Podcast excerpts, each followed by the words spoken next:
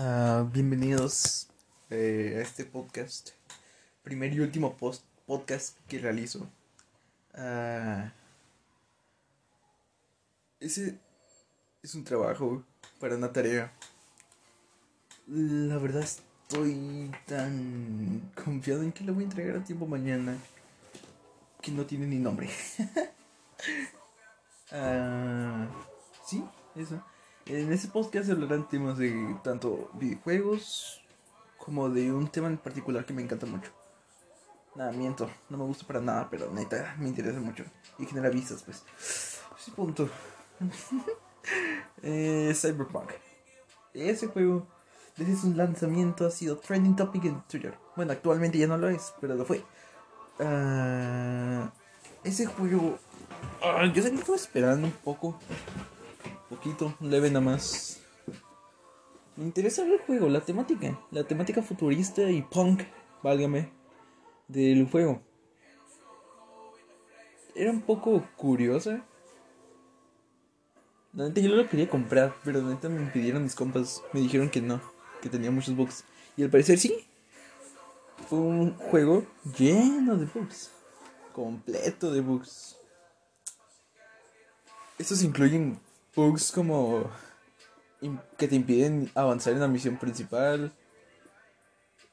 Mm, Keanu Reeves no aparecía bien. es fue una decepción total ese juego. Pero aún así, con esa decepción de juego, sigo teniendo ganas de jugarla. Mm, no sé qué es lo que me llama actualmente la atención de esa cosa. Pero sí, está interesante ver cómo ese juego, a pesar de ya no estar en PlayStation. Sí, así es. Fue baneada de PlayStation. Y ahora ya no se encuentra en tiendas. Esto, el otro día cuando lo leí, eh, los pongo en contexto. El otro día leí una noticia en una página de, videojuegos uh, que decía que las personas que habían comprado Cyberpunk 2077 para PlayStation 4 querían reembolso todas las personas que lo pidieran. Pero las esas mismas personas no se querían no querían dejar el juego. Lo querían seguir jugando, pero querían su reembolso. Y yo me pregunto, ¿en qué mente tan... Bueno, ustedes saben, saben, ¿no? ustedes saben qué tipo de gente... Ah, ¿A qué tipo de gente le cabeza en la cabeza? O sea, ¿cómo puede ser tan ingenioso, para no decir otra palabra, de comprar un juego, quejarte por eso y querer... No, no, simplemente gente increíble, pero no de la manera en la que debe ser. Ah, otro tema que me gustaría hablar es de otra noticia que vi. Ya, dejando al lado Cyberpunk. Es noticia de Rockstar. Vamos, este juego, creador del hermoso, digo, juego, de esta compañía, creadora del famoso GTA. Famosísimo. Hermoso, una obra de arte para algunos. Rockstar dijo que los jugadores están dispuestos a pagar hasta un set bueno, no, perdón, iba a decir un 70%, pero no, tampoco están tan locos. Estaban dispuestos a pagar 70 dólares por un solo juego. Que es bien lo que cuesta un juego de la nueva generación. Esa cosa sorprendente. Aquí es cuando te preguntas en verdad, ¿están bien las personas? no, no lo están. ¿Cómo vas a pagar 70 dólares por un juego que ya tienes? Por el amor de Dios, no hay, no hay que ser un genio para saber que estarías malgastando tu dinero. Lo digo yo y ya gasté 70 dólares en otro juego. Así es, gasté 70 dólares en el Call of Duty Cold War. La neta no me arrepiento de esa cosa. Uno, porque está bueno la campaña. La campaña está muy buena. Sinceramente, nunca me había enviciado tanto con una campaña de un Call of Duty. Bueno, sí, con la del Black Ops 3 me había enviciado. Sí, esa cosa me, me gustó. Tenía como, no sé, 13, 14. No, no me acuerdo por no me acuerdo cuántos años tenía. Pero la verdad sí ese juego me gustó mucho la campaña. No lo terminé, por cierto. Yo en ese tiempo era de Xbox. Bueno, acabo de decir que fui de PlayStation, ¿verdad? Pero no. no todo el tiempo fui de PlayStation, fui de Xbox. Un tiempo. Eh, tuve la Xbox One con el Halo 5. Ah, pero regresando al tema este del Call of Duty Cold War. Mm.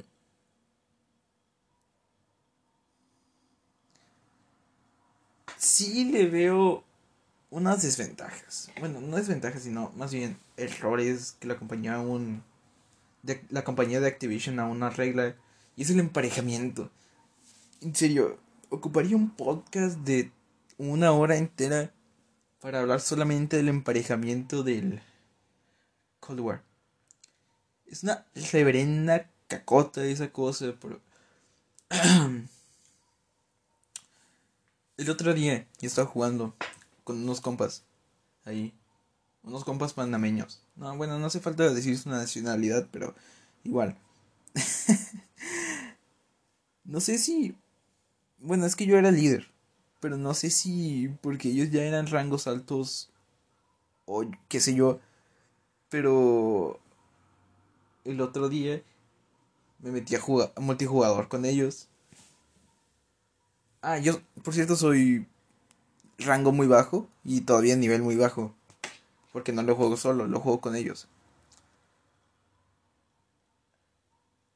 Yo estaba con ellos hablando y de repente vemos que nos toca del equipo contrario a cuatro jugadores de prestigio 6. Prestigio 6 aquí es un rango ya, ya avanzado, muy, muy avanzado. Es como decir que no te bañas en pocas palabras. es como decir que no tienes vida social, que no sales. Bueno, ahorita no, no salgan. Estamos en pandemia. Recuérdenlo, que no se les olvide.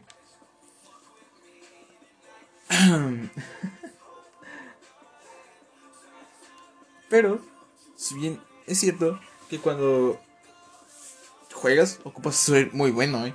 Demasiado bueno. Por la misma razón del emparejamiento. Y porque luego te tocan muchos Smurfs.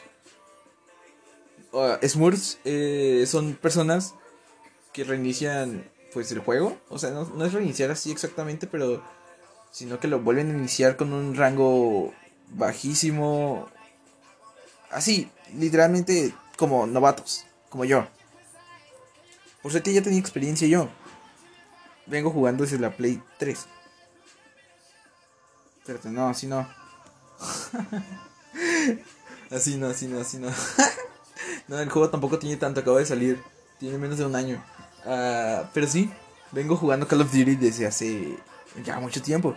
Bueno, no Call of Duty en general, sino más bien shooters. Videojuegos de la categoría shooters. Como el Army of Two. Uff, brother, ese lo jugaba yo con mi papá. Eran buenos tiempos. También llegué a jugar el... Pues sí, como dije hace, un momento. El Black Ops 3. El Black Ops 1 y 2 también. Pero eso fue solamente un tiempecito ahí mientras jugaba con un compa en, una de sus casas. Una de sus casas porque fueron muchas. y ya, simplemente eso. En sí es un buen juego el Call of Duty. El modo zombies sí te envicia muchísimo. Te dan ganas de pasártela ahí horas y horas, horas, horas. Y más si estás con amigos. Porque la neta se la pasan hablando puras babosadas. O de que un bug con un zombie, los easter eggs y así. Aparte los desafíos sí te envician también. Así que si están, están peligrosones. Ahí, los modos de juego. Ah, y recientemente acaban de agregar los modos de liga, que son los de competitivo. No lo he jugado, no lo he probado, pero me imagino que ha de haber mucha gente que no conoce lo que es una mujer, lo que no es lo que lo que es el agua, no sabe qué es el agua y así. ya, ya me calmo porque si no luego el karma va a actuar conmigo. Listo, eso sería todo. Bye, gracias por estar aquí y adiós.